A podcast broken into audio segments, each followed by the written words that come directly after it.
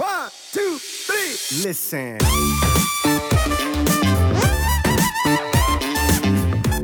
Wenn andere sagen, boah, ich habe eine ganze Tafel Schokolade gegessen. Nein, das ist, wenn man wirklich innerhalb von einer Stunde 10.000 Kalorien und mehr frisst, bis man, bis einem danach schlecht ist, bis man danach auf dem Sofa liegt und fast nicht mehr atmen kann, weil man einfach, weil der Bauch so voll ist. Und wenn ich mit jemandem, als jemand, der einen Verbrauch von knapp 4000 Kalorien hat, sage, ich schaffe das in einer Woche zwei, drei Kilo zuzunehmen, dann kann man sich vorstellen, was das für Eskalationen sind.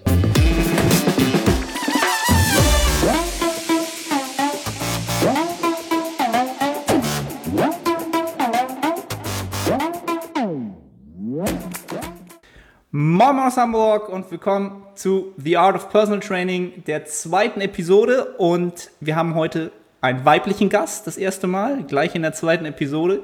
Ich freue mich, dass die Lea Loves Lifting am Start ist. Ähm, sollte jemand Lea noch nicht kennen, ähm, was ich kaum glaube, aber für die, die sie noch nicht kennen, ähm, ich würde mal so kurz so wiedergeben, wie ich dich äh, sozusagen sehe. Ähm, also Lea ist auf Social Media, Media sehr aktiv, auf YouTube, auf Instagram, glaube ich, sind so deine zwei Hauptmedien, wo du sehr, sehr, sehr viel machst. Studierst Sportwissenschaften, Psychologie, beides. Ja, und ja, und ähm, ja, bin eigentlich schon jemand, der sehr, sehr lange der Lea folgt, bei Instagram, auch bei YouTube. Sie mir auch anscheinend, was ich gar nicht wusste, was ich halt sehr, sehr äh, lustig fand, als wir so den Podcast aufgesetzt haben.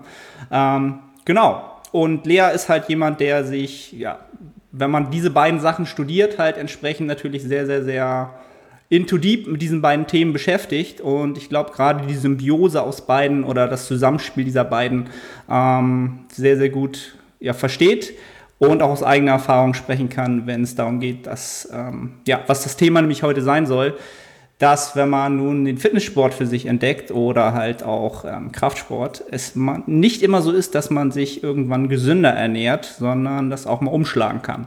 Aber zuallererst, Lea, habe ich irgendwas vergessen, ähm, was, was du noch hinzufügen würdest zu deiner Person? Mm, nein, ich glaube, du hast eigentlich so das Wesentliche gesagt. Also mein Fachgebiet ist eigentlich eher das Thema Ernährung, Training natürlich auch, aber Ernährung vor allem. Und ich glaube, gerade im Zusammenhang mit der Psyche ähm, gibt es da sehr viel zu sagen, sehr viel aus eigener Erfahrung, sehr viel aus dem, was ich von anderem und aus dem Studium mitgenommen habe. Und deshalb freue ich mich heute, dass wir diesen Podcast hier zusammen aufnehmen. Cool, cool. Ähm, dann würde ich ganz zum Start quasi nochmal so ein bisschen auf das Thema zurückkommen. Ähm, wenn man jetzt mit diesem Sport anfängt, dann fängt man natürlich auch relativ schnell an, sich mit der Ernährung zu beschäftigen, weil man natürlich von allen Ecken mitkriegt, okay, das Ganze ist ein Faktor, das Ganze muss ich irgendwie entsprechend gestalten, damit ich auch Erfolg habe, damit das Training natürlich auch irgendwie ähm, regeneriert werden kann und auch natürlich die Erfolge rauskommen. Ne?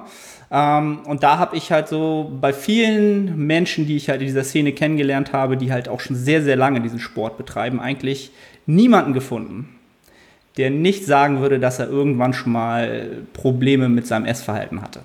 In dem Sinne, dass er vielleicht ähm, ja, Fressattacken hatte, im Englischen das typische Binge-Eating oder einfach aus unerfindlichen Gründen für sich selber nicht kontrollieren konnte, wie viel er isst, vielleicht auch was er isst und nicht verstanden hat, warum das Ganze so ist.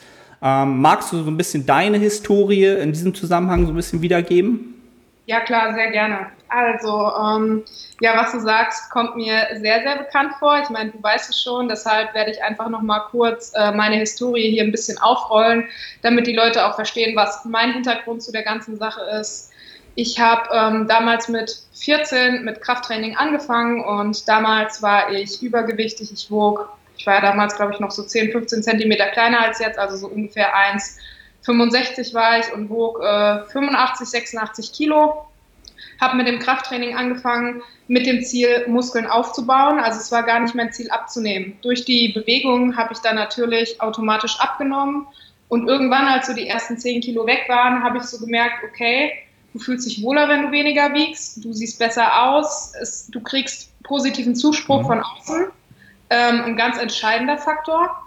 Und dann habe ich halt mir zum Ziel gesetzt, noch weiter abzunehmen. Und mit 16 fing das Ganze dann an, in die Richtung zu rutschen, dass ich quasi nicht mehr aus dieser Abnehmschiene rauskam. Ich habe mich dann, wie wahrscheinlich viele andere, im Internet via Google schlau gemacht, welche Lebensmittel böse sind, welche Lebensmittel gut sind. Und dadurch, dass man quasi im Internet auf sehr, sehr viel Bullshit stößt, ähm, haben sich bei mir einige Mythen, die ich mittlerweile versuche aufzuklären, extrem stark in mein Gehirn gesetzt. Das heißt, so Dinge wie Low Carb, wie abends keine Kohlenhydrate, wie Zucker ist böse, all solche Sachen. Und da hat sich dann bei mir diese Essstörung im Sinne von zwanghaft gesund essen. Es gibt ja da auch einen Begriff für, das nennt sich Orthorexie. Also ich wollte unbedingt gesund essen. Ich habe Lebensmittel verteufelt, in gut und böse kategorisiert. Und das ging dann so weit, bis ich irgendwann nur noch 48 Kilo wog, auf 1,78 Meter Körpergröße. Das war natürlich viel, viel zu dünn. Das war mir dann auch bewusst und ich habe dann langsam versucht, wieder zuzunehmen und meine Essstörung in Angriff zu nehmen. Letztendlich hat das Ganze bis jetzt quasi angedauert. Ich bin jetzt 22. Ich habe zwar all meine früheren Essstörungsängste abgelegt, aber irgendwann ist das Ganze dann in die entgegengesetzte Richtung umgeschlagen und zwar letztes Jahr. Mhm. Letztes Jahr ist das Ganze dann in Binge-Eating ausgeufert. Dadurch, dass ich mir quasi vier, fünf Jahre lang extrem viele Lebensmittel verboten habe, quasi alles, was verarbeitet ist, alles, was Zucker enthält, alle Süßigkeiten, Fastfood, Pizza, Nudeln, Reis, sogar diese Sachen habe ich mir damals verboten. Und das ist dann bei mir so umgeschlagen, dass ich Maß eingefressen habe. Dieses Sättigungsgefühl war bei mir noch nie vorhanden. Ich habe als Kind schon immer extrem viel gegessen. Das heißt, auf Geburtstagen, wenn andere Kinder eine halbe Pizza gegessen haben, hat Lea zwei oder drei Pizzen gegessen. Und nice. äh, ja, das kam dann halt wieder. So habe ich innerhalb von relativ kurzer Zeit extrem viel zugenommen. Und ja, dieses Binge-Eating-Problem begleitet mich mehr oder weniger bis jetzt. Momentan habe ich es ganz gut im Griff. Und ja, das ist so in relativ hoffentlich kurzer Form meine Story. Auf jeden Fall. Also ist, glaube ich, schon, wenn man es mal so komplett sieht, krass Wellen, wellenartige Bewegung. Also wirklich so von fast gar nichts mehr. Also so die Leute sollen auch gerne mal auf deinen Instagram-Account, vor allen Dingen auf YouTube und sich diese ähm, ja, Transformation sozusagen mal anschauen. Ich finde es halt krass enorm zu sehen, wie sich das über die Jahre von wirklich ja, wirklich diesem komplett dünnen zu jetzt diesem ja, athletischen Menschen halt entwickelt hat was das aber halt für Kosten waren, jetzt sozusagen mental und psychologisch. Ne? Also das ist halt das, was, was man halt nicht sieht, wenn man halt diese typischen Instagram-Bilder sieht, ja vorher, nachher so. Da steckt halt so viel, ähm, ja, Learning, Light auch wirklich drin und, und was man halt alles hat. Ähm, und das ist halt so eine Sache, ähm, die ich hier so ein bisschen thematisieren will, weil ich einfach gemerkt habe aus eigener Erfahrung, es geht einfach so krass vielen Menschen genauso. Ne? Also die haben halt ähnliche Probleme, ähnliche Verhaltensmuster ähm, und, und glauben halt, dass sie tatsächlich alleine da dastehen, irgendwie nicht die Willenskraft haben oder halt schwach sind oder ähnliches. Ähm, und ich würde mal ganz, ganz, ähm, würde mal behaupten, dass das Ganze überhaupt nichts damit zu tun hat, dass man jetzt irgendwie nicht stark ist oder ähnliches, ähm, sondern dass man einfach noch nicht richtig verstanden hat, ähm, warum man so handelt und ähm, was da sozusagen die Auslöser für sind. Ne? Also um es kurz wiederzugeben, ich habe halt nicht so eine krasse Entwicklung über die Jahre gemacht, sagen wir es mal so.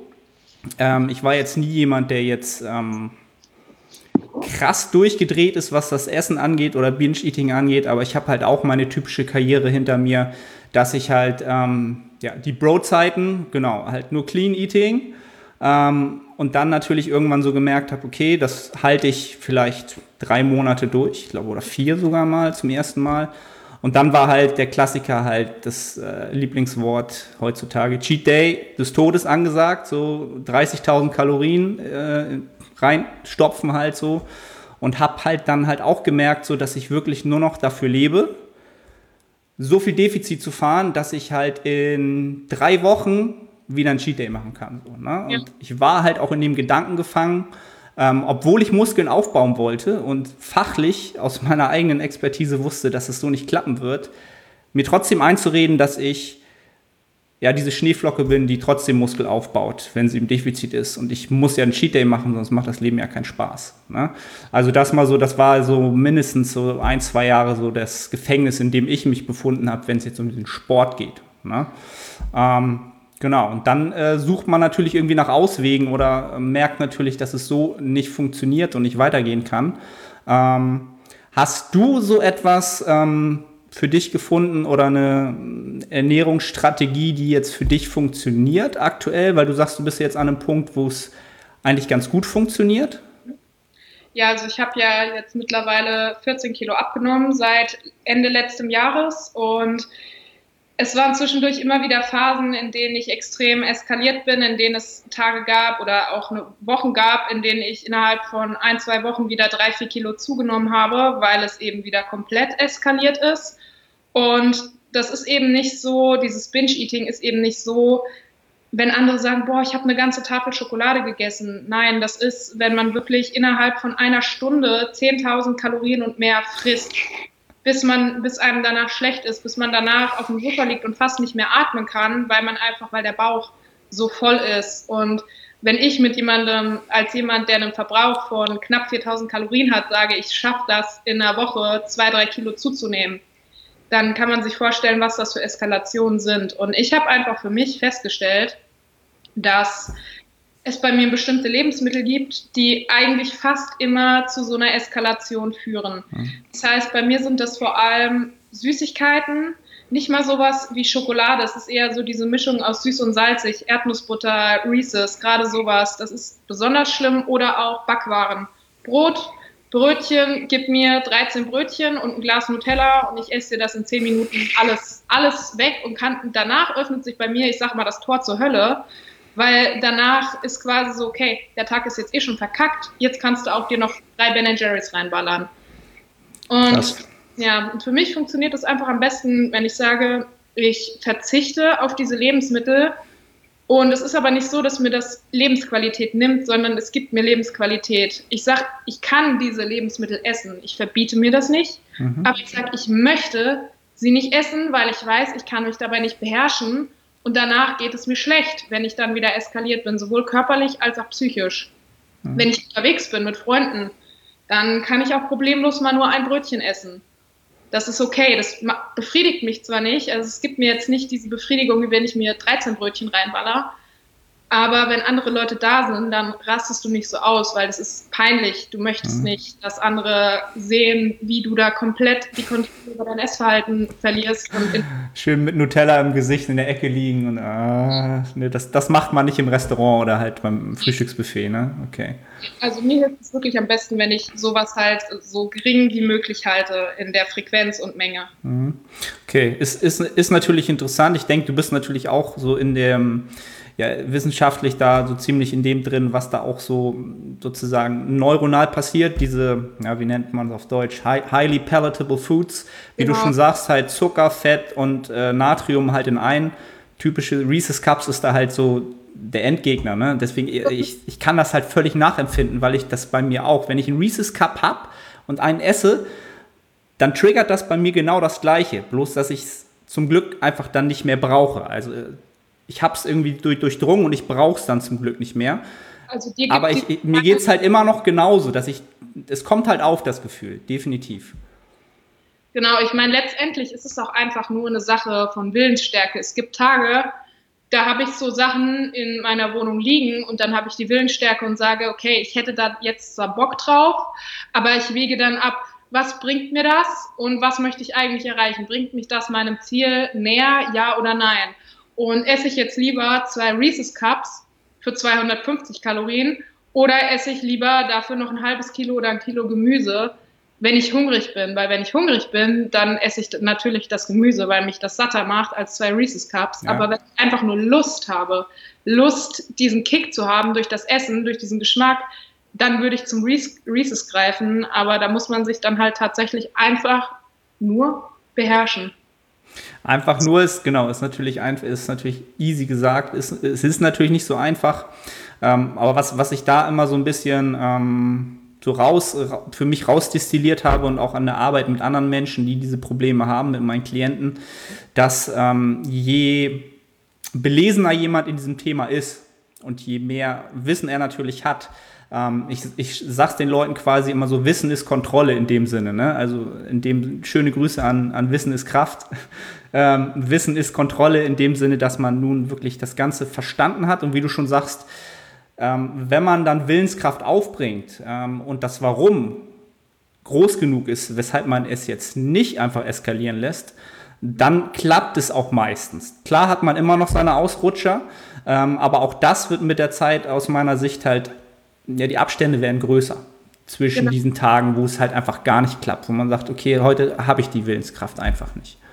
Genau, was ich dazu noch sagen muss, äh, möchte, es gibt ein sehr, sehr gutes Buch, das heißt Brain Over Binge. Und das gibt es zwar nur in Englisch, aber man kann es auch als Hörbuch holen, unbezahlte Werbung und so. Ich werde es mal in die Show Notes hauen.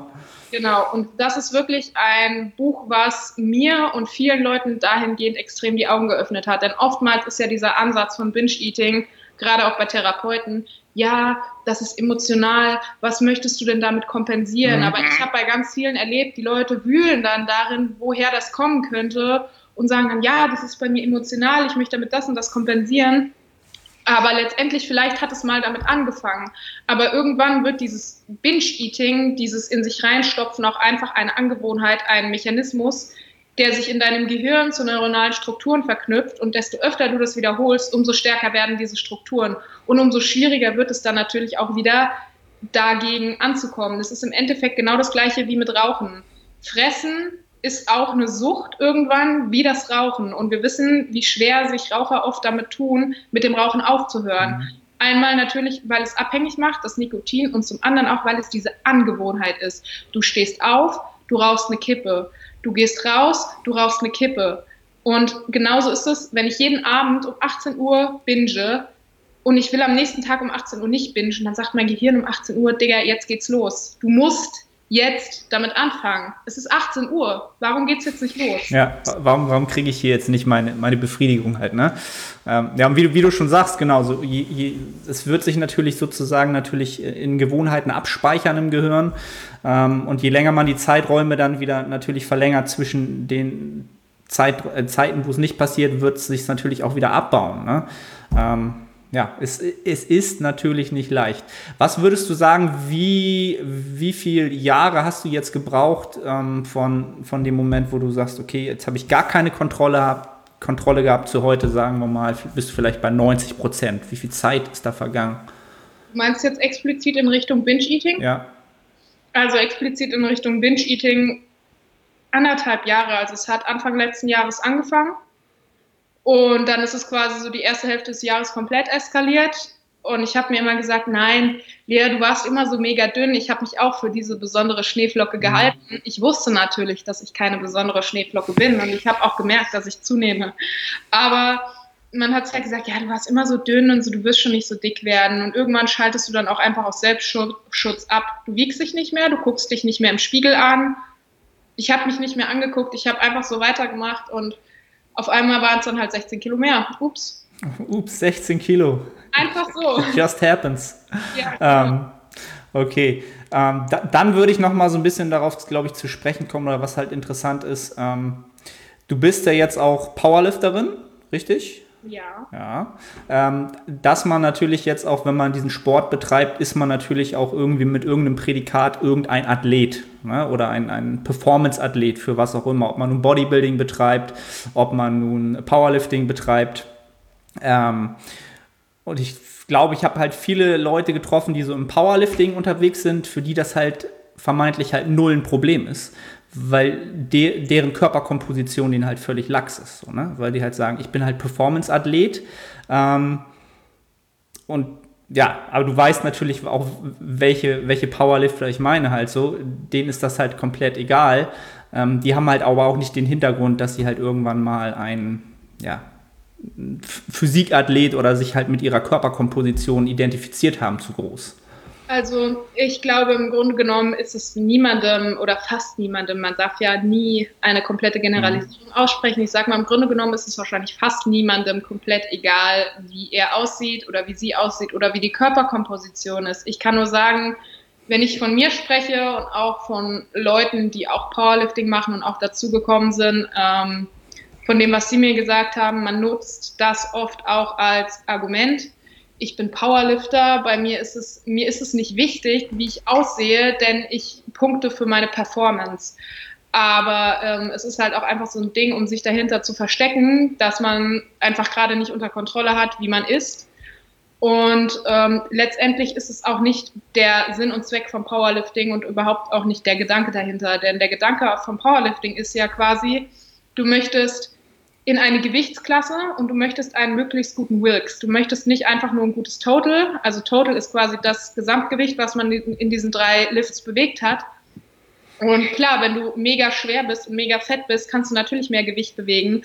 Aber dein Wilks wird dann halt scheiße. Der Wilks ist halt das, was quasi mit deinem Körpergewicht verrechnet wird. Und wenn du einfach nur fett bist und viel bewegst, dann bringt es hinsichtlich des Wilks gar nichts. Hinsichtlich dessen wäre es halt viel besser, wenn du wenig wiegst und viel bewegst. Und deshalb weiß ich auch immer, wenn jemand sagt, nee, nee, ich bin Powerlifter, so bei mir ist scheißegal, wie ich aussehe und wie viel ich wiege. Nein, es ist nicht. Es ist einfach bei fast allen nur eine Ausrede. Aber es ist, es ist halt im Endeffekt dann der Vorwand, sich selbst einreden zu können, ich muss mich mit der Thematik nicht beschäftigen. Ne? Also ich habe einfach keine Lust, ja, aber auch wieder die Willenskraft aufzubringen, ähm, mich damit zu beschäftigen. Ne? Und da sehe ich halt wieder so das beste Beispiel. Ähm, der letzte Podcast, den habe ich halt mit Pascal aufgenommen. Ich denke mal, er ist halt so, ja, das beste Beispiel dafür, dass man halt auch, äh, wenn man seine Körperkomposition unter Kontrolle hat, fucking stark sein kann. Ne? Und wahrscheinlich sogar noch besser dasteht und wie du schon sagst, in einigen Werten natürlich richtig rasiert. Ähm, ja, also von daher oftmals würde ich dann sagen, genau, egal was es nun ist, es gibt halt immer noch eine gewisse Ausrede, damit man natürlich nicht so viel Energie investieren muss.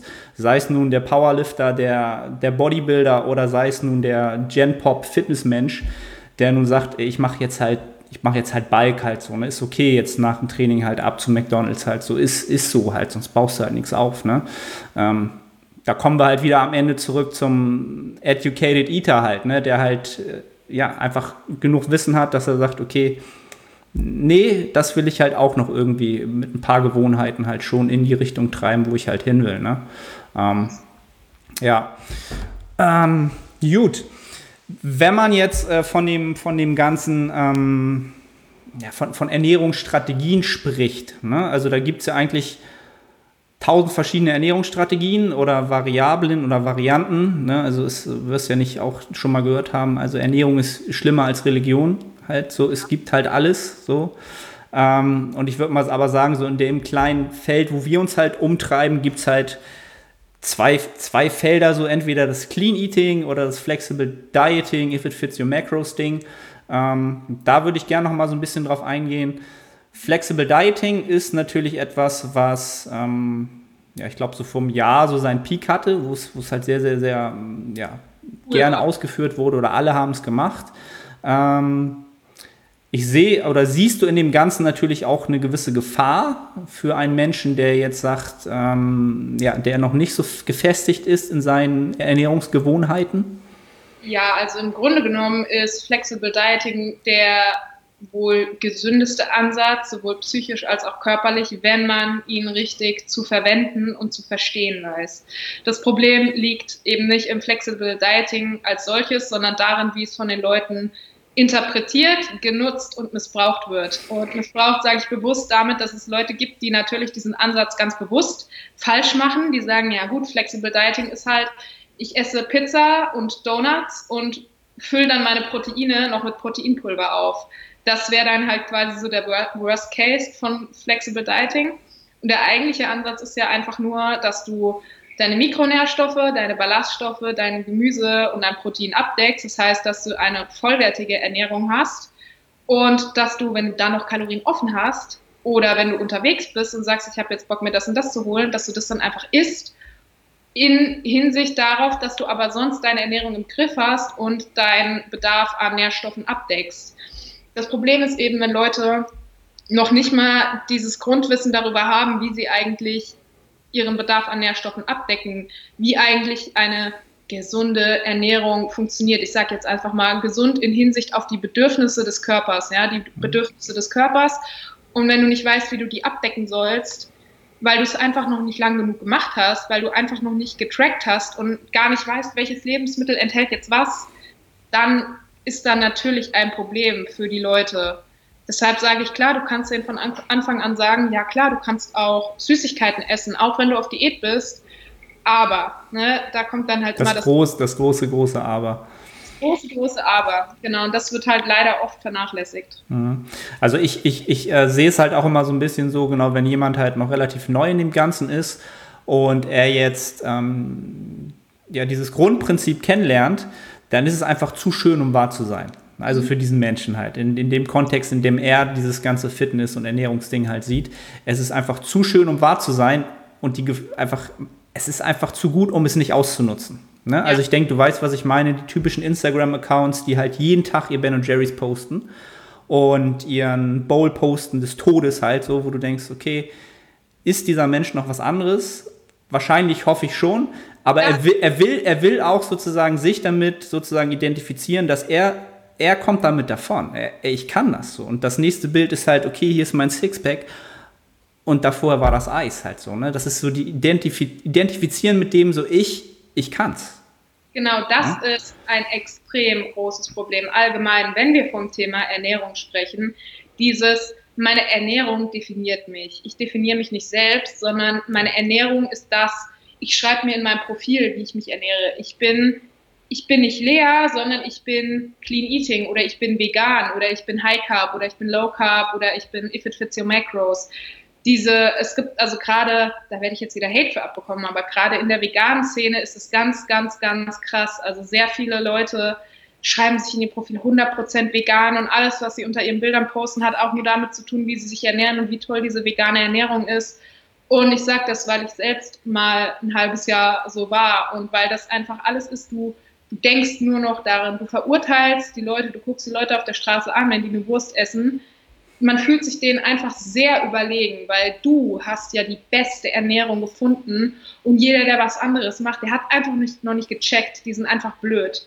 Und dann wird man so arrogant und das ist eine Arroganz, mit der mir auch Leute, die so sind, immer sehr gegenübertreten. So, ja, ich habe gecheckt, wie, wie die gesündeste Ernährung ist und die beste Ernährung ist. Wenn du das nicht machst, dann bist du halt einfach blöd und diese Leute versuchen dann auch so sehr andere davon über, zu überzeugen. Und so war ich ja auch. Ich habe dann auch gesagt, äh, das ist voll ungesund und mach mal das und ess mal das nicht und ess dafür das. Und das ist so, so gefährlich. Und da bin ich natürlich auch biased. Also ich bin beeinflusst durch das, was ich erlebt habe und wie ich selber war. Aber das Schlimme ist, ich versuche dann immer quasi so ranzutreten, dass ich sage, na gut, du willst ja jetzt nicht verurteilen, nur weil du selbst so warst. Aber in der Art, wie diese Leute argumentieren, und was sie schreiben und wie sie andere Menschen behandeln, ich sehe mich da so, sehr, so sehr selbst drin wieder, wie ich früher war. Und ich weiß dann genau, wie die drauf sind. Und ich denke so, ey, du hast es einfach noch nicht gecheckt. Du machst es jetzt schon so lange, du bist noch genau auf dem gleichen Stand wie vor fünf Jahren. Das sind Leute, die habe ich vor fünf Jahren kennengelernt, als ich in dieser Szene war. Die sind einfach immer noch genau so. Haben und sich halt nicht weiterentwickelt in, in der ja, Hinsicht. Immer noch andere dafür fertig und erzählen Lügen und machen andere schlecht, nur um ihre Ernährung als Bestes darzustellen und nur um zu zeigen, wie cool und wie allwissend und wie schlau sie sind. Ja, und da, da, gut, da sind wir halt wieder bei so psychologischen Aspekten halt, so dass man halt, dass das Ego halt zuschlägt und sich halt über den nächsten stellen möchte und sagen, ich bin halt besser. Ähm, und wer das halt noch nicht durchdrungen hat, dass diese Mechanismen halt immer wieder kommen, dass man sich immer über den nächsten stellen will, damit man halt natürlich sich besser fühlt, ähm, ist natürlich immer tückisch. Und das ist auch so eine Sache, die ich halt, ähm, also ich betreue halt auch viele Trainer oder Coaches, die halt in diese Richtung arbeiten wollen und Menschen beraten wollen. Ähm, und da merke ich es halt auch immer wieder, dass diese in ihrer eigenen Entwicklung halt noch relativ am Anfang sind und halt auch den Klassiker haben, dann ihrem Kunden unbedingt Paleo auferzwingen wollen, weil sie es nun seit zwei Monaten machen halt. Genau, und dann sagt, das ist der heilige Gral. Wenn du das nicht machst, dann ist es das halt nicht. Und das ist halt so das, das Erste, was ich halt jedem Menschen mitgebe, der andere Menschen beeinflussen kann. Der hat halt eine Verantwortung. Ja. Ähm, und denk halt wirklich immer erstmal drüber nach, was kriegst du für Informationen von dem Menschen. Nimm das erstmal einfach erstmal auf. Ne? Also nimm es einfach erstmal auf und bewerte es nicht, auch wenn es dir verdammt, verdammt schwer fällt. Es, das ist wirklich das schwerste Learning für jemanden, der es nun halt auch besser weiß. Wir haben natürlich unsere Erfahrungswerte und wir würden es natürlich am liebsten in die Welt schreien, so wie mit diesem Podcast. Es ist halt verdammt schwer, dann nicht durchzudrehen und äh, auszurasten. Ähm, ja, nicht von sich auszugehen, sondern den Menschen zu sehen, der nun dahinter steht, ne? Und das ganze Leben dieses Menschen quasi. Genau, das habe ich auch in den Jahren gelernt. Nur weil etwas für mich funktioniert, heißt es nicht, dass es für andere funktioniert.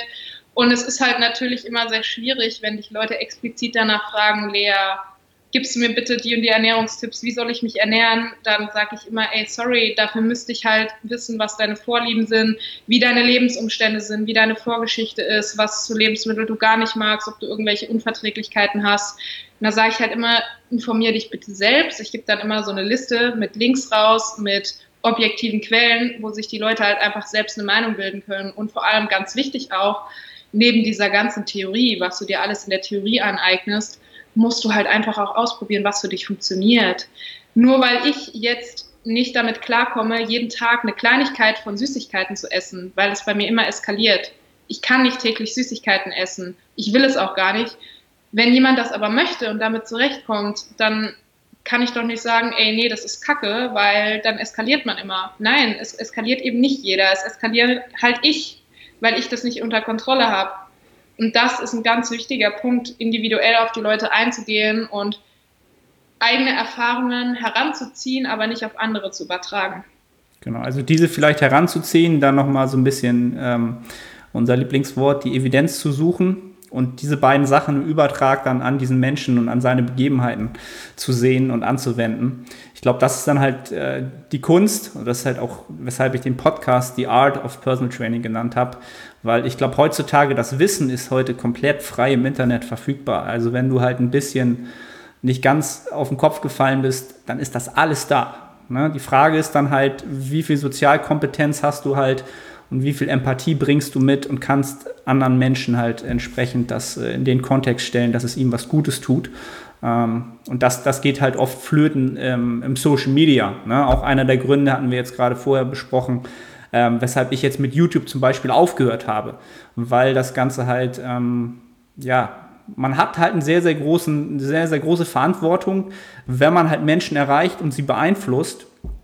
Ähm, und ich glaube, du merkst das auch, du kriegst ja auch viel Feedback von deinen Followern, dass das, was wir da rausgeben oder auch gerade von uns preisgeben und wenn wir das nicht im Kontext stellen, halt oft auch so genommen wird, okay, das ist jetzt für mich die Legitimation, ist genauso zu machen. Ey, weil Lea macht so, Arne macht so, das muss ja richtig sein, weil die beiden sind ja irgendwie erfolgreich in dem, was sie tun. Also habe ich jetzt äh, sozusagen freies, ich kann es halt machen, weil dadurch bin ich jetzt legitimiert in dem Sinne, ne? also diese Legitimation anderer zu kriegen.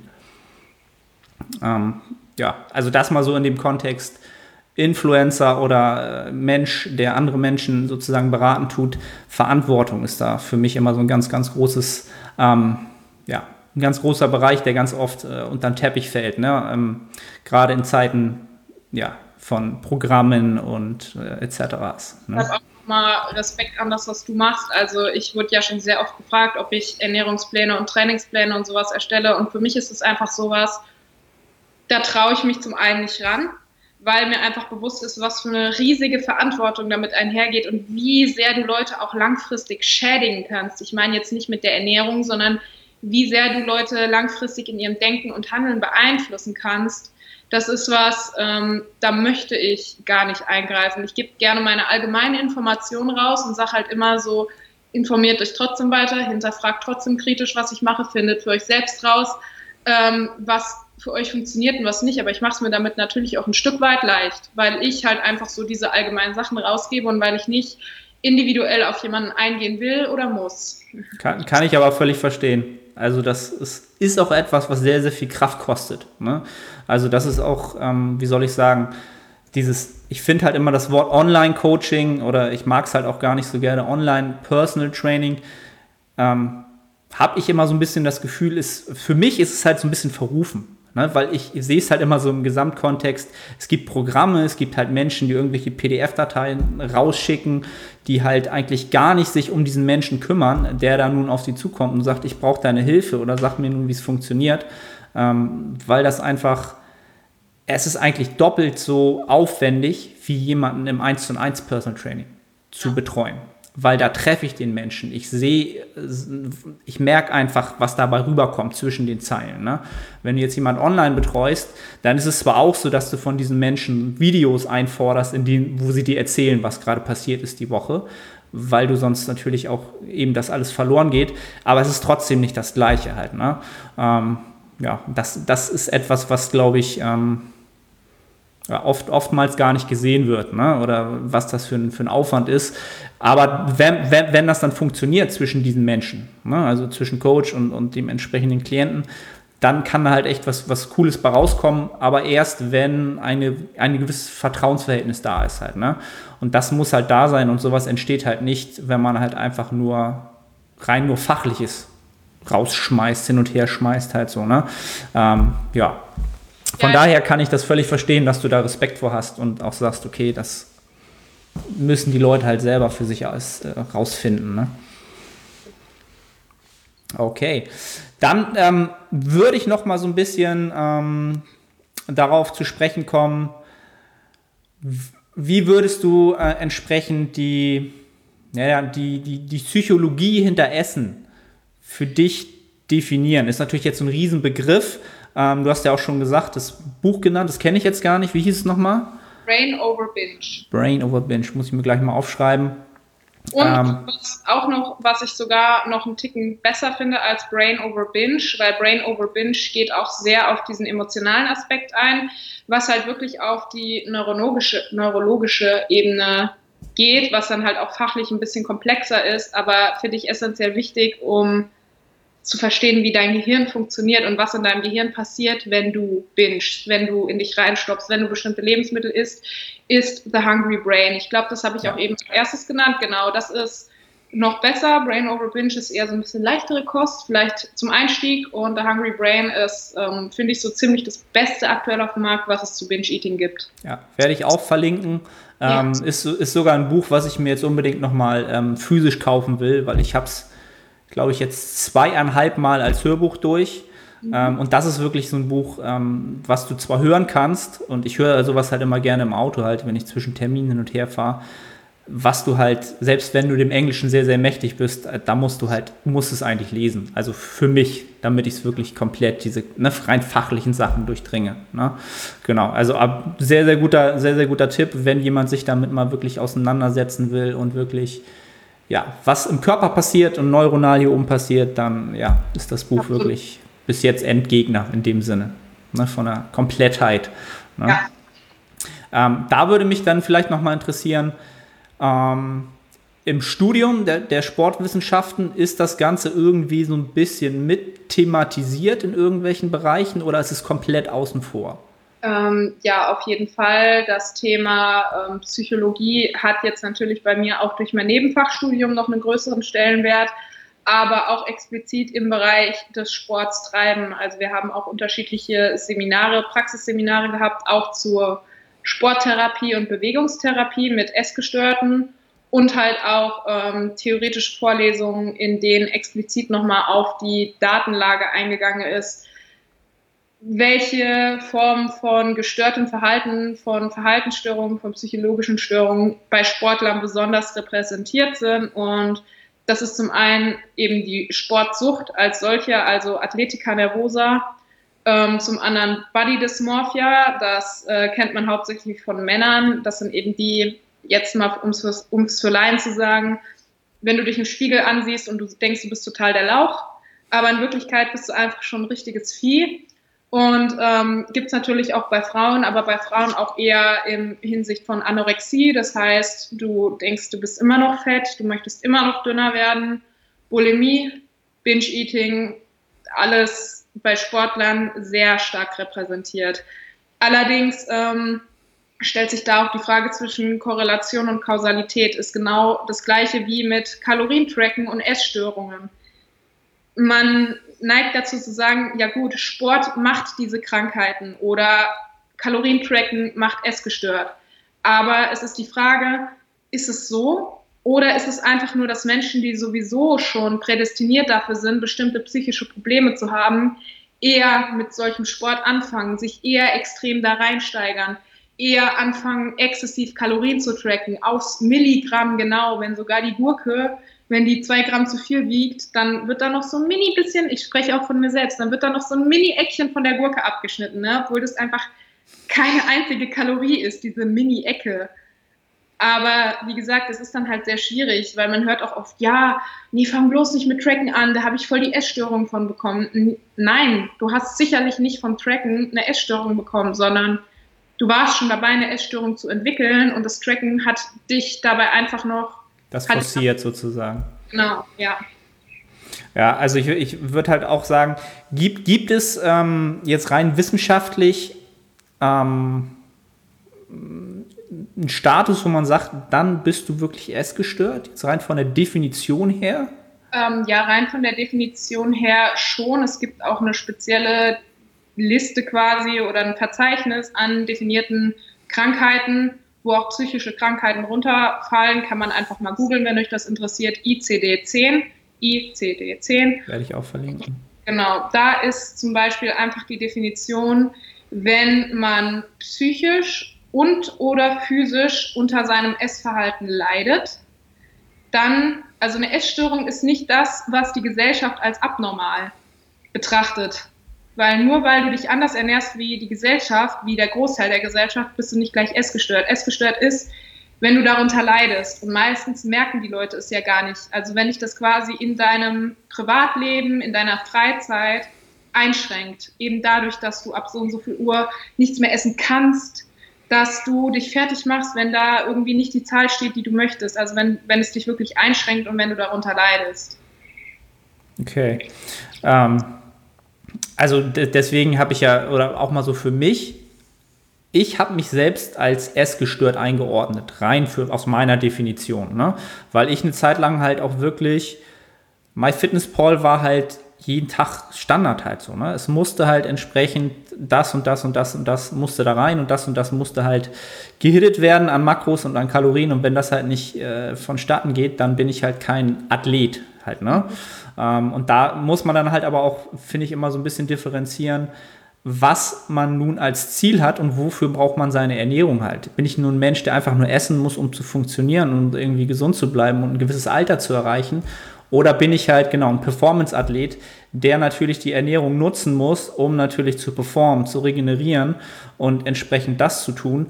Und da bin ich dann halt wieder jemand, der sagt, okay, bin ich halt ein Performance-Athlet, ob nun Powerlifter, Bodybuilder, dann muss ich dieses Tool halt auch nutzen. Es bringt mir nicht zu sagen, irgendwie eben, ich bin jetzt die, wieder diese Schneeflocke, die sagt, ja, ich mache Intuitive Eating und dann, wenn ich Hunger habe, dann funktioniert das und dann gehe ich halt trainieren und dann habe ich gut geschlafen und mich erholt und konnte meine Kniebeuge steigern und so weiter und so fort.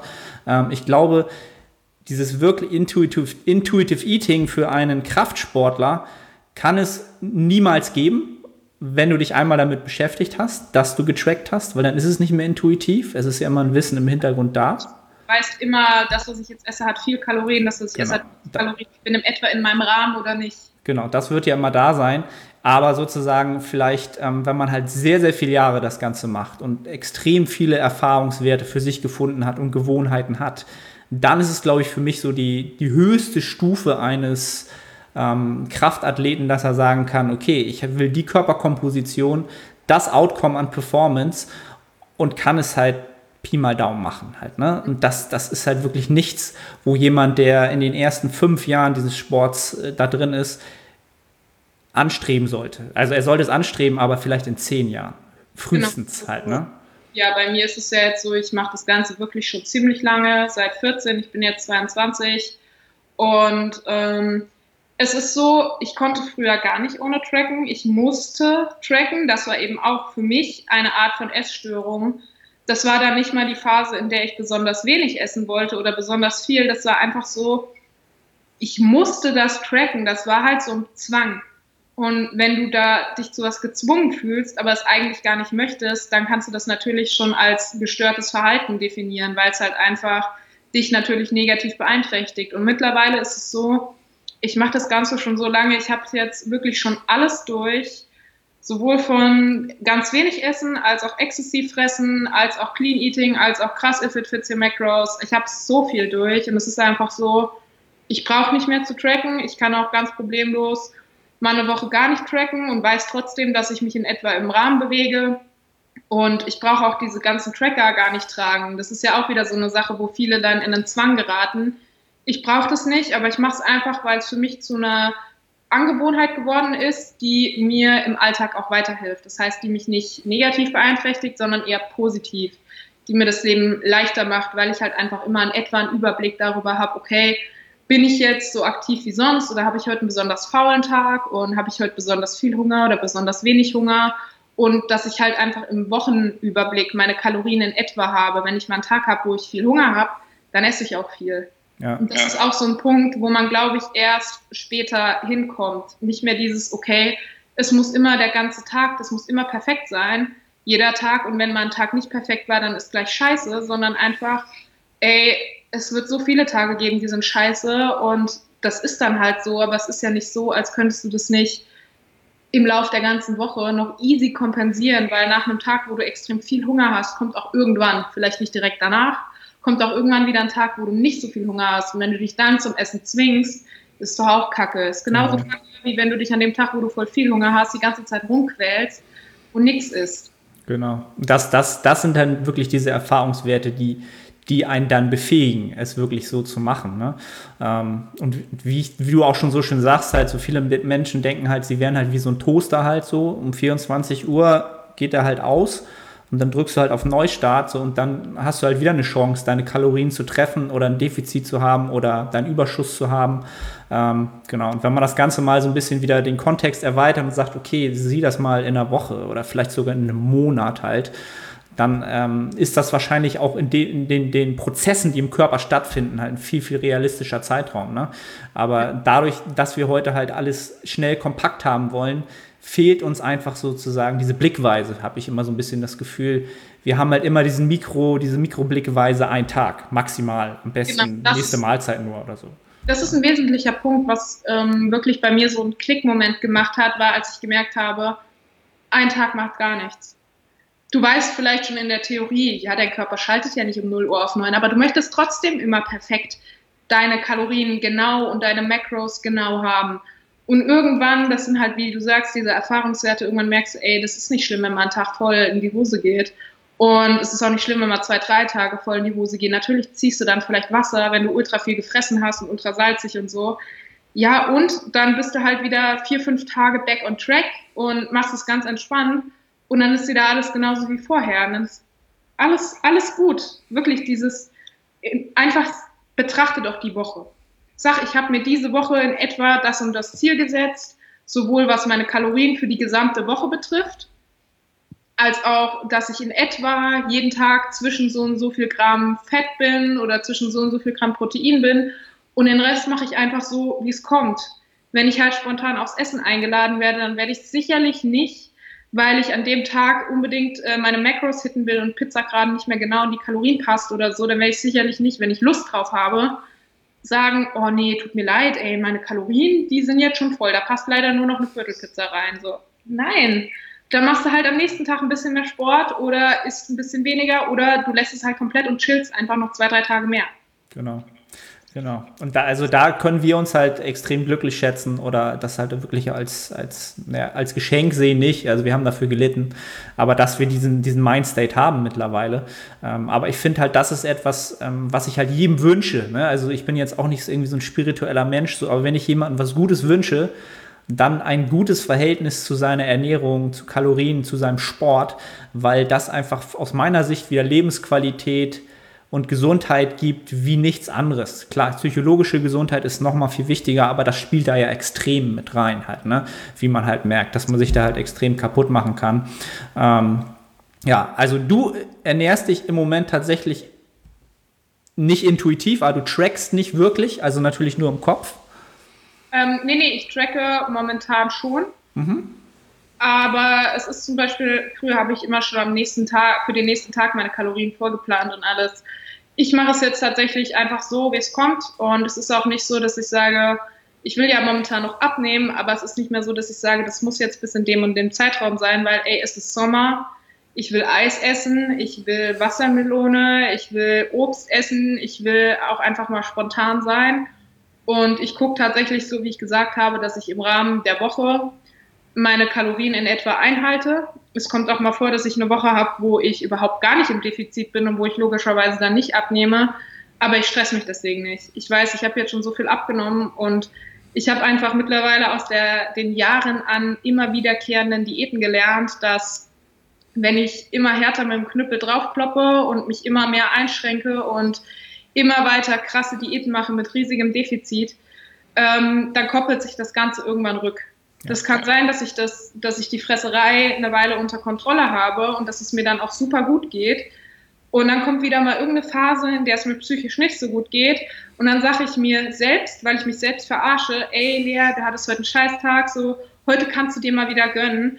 Und dann eskaliert es wieder komplett. Und deshalb, bei mir macht auch dieses, ich darf das nicht essen, macht bei mir im Kopf, dass ich an dem Tag dann sage, okay, heute nochmal ab morgen, ab morgen machst du wieder HSD und ab morgen darfst du nur noch so und so viel Kalorien essen und dann fällt das alles weg. Und dann ist bei mir so, okay, bam, dann gönne ich mir heute nochmal das und das und das und das und das. Der, der, der Klassiker halt, ne? So der, der Off-Schalter oder ich finde halt diese Analogie mit dem, mit dem Handy halt, wenn es runterfällt, so hast du einen Kratzer im Bildschirm so und dann halt drauf treten, kaputt treten. Das Handy macht halt auch keiner. Aber halt ähm, eben, bei vielen Menschen oder halt viele Klienten, die ich halt habe, die, für die ist das omnipräsent ich habe heute 100 oder ich habe halt 50 Kalorien über meinem Bedarf gegessen. Es ist aus. Ich esse ja. jetzt noch mal 10.000. Ja. So, ne? Wo man so denkt, so, ey, das waren 50. Die kannst du morgen kontern, indem du ein, zwei Möhren nicht mehr isst. So, ne? Ja. Und, ähm, aber ich war da ja halt selber. Also ich, ich kann das halt selber nachempfinden. Ähm, ja, also wenn ich drüber nachdenke, halt so. Cheat Day war halt echt morgens um 5 Uhr aufstehen, weil der Tag dann ja offiziell beginnt mhm. irgendwie, weiß ich nicht, sechs Snickers reinknallen so und dann Happiness des Todes, Zucker, Zuckerflash. Und um 23.59 Uhr habe ich mir halt das dritte Ben Jerry's reingezogen, weil um 12 ist halt der Toaster wieder aus halt, ne? Und morgen ist halt wieder, ey, Zucchini Pudding Oats äh, Frühstück halt angesagt. So genau, krass, ne? und das ist halt wirklich dieses, ich darf ab morgen nicht mehr, das macht ganz viel im Kopf. Du darfst ab morgen und das ja. habe ich jetzt wirklich erst seit ein, zwei Wochen, zwei, drei Wochen, wirklich dieses, ey, du kannst es morgen auch noch essen. Du hast jetzt gar nicht mehr wirklich so Hunger drauf und heute bist du aber noch relativ gut im Rahmen deiner Kalorien geblieben. Morgen kannst du es auch noch essen. Es läuft nicht weg. Es ist morgen nicht verboten. Und dann ist einfach dieses, ich muss das jetzt. Ich muss das jetzt, weil danach kann ich nicht mehr. Das, mhm. ist dann, das nimmt so viel Druck raus und es ist so viel angenehmer. Okay, das ist jetzt quasi eine, ähm, ja, eine, eine Ode an die, die Wochenbilanz vielleicht oder das Ganze halt mal äh, nicht nur auf einen Tag zu beziehen, das Ganze, das Thema Essen halt, ne? Okay. Ähm, wie viel haben wir jetzt? Eine kleine Sache würde ich dich noch fragen wollen. Ähm, Thema Nahrungsmittel, Mahlzeiten. Ähm, ich bin jemand, Mensch, so aus meiner eigenen Observation, auch mein, mit meinen Klienten heraus, wenn ich Mahlzeiten habe, die mir schmecken, die halt entsprechend auch ähm, ja, alle Begebenheiten haben, die ich so brauche, ne? mikronährstoffmäßig, ballaststoffmäßig, dann bin ich halt jemand, wenn wir wieder auch zum Kontext Willenskraft kommen, der auch ohne Probleme sechs Monate lang immer das gleiche zum Frühstück essen kann oder halt auch immer das gleiche zum Abend essen kann. Und ähm, Würdest du sagen, dass das Ganze, ähm, also ich aus meiner Sicht heraus, mir vereinfacht das einfach das Leben, weil ich muss mich nicht mehr entscheiden, ob ich heute Abend ja, in der Küche stehe, sondern es gibt Pudding Oats, fertig aus. Die, die mache ich, das passiert einfach, dauert 10 Minuten und dann gibt es da Schokolade drauf, das ist die Variation und fertig. Ähm, das ist halt das, was mich als Athleten super befreit.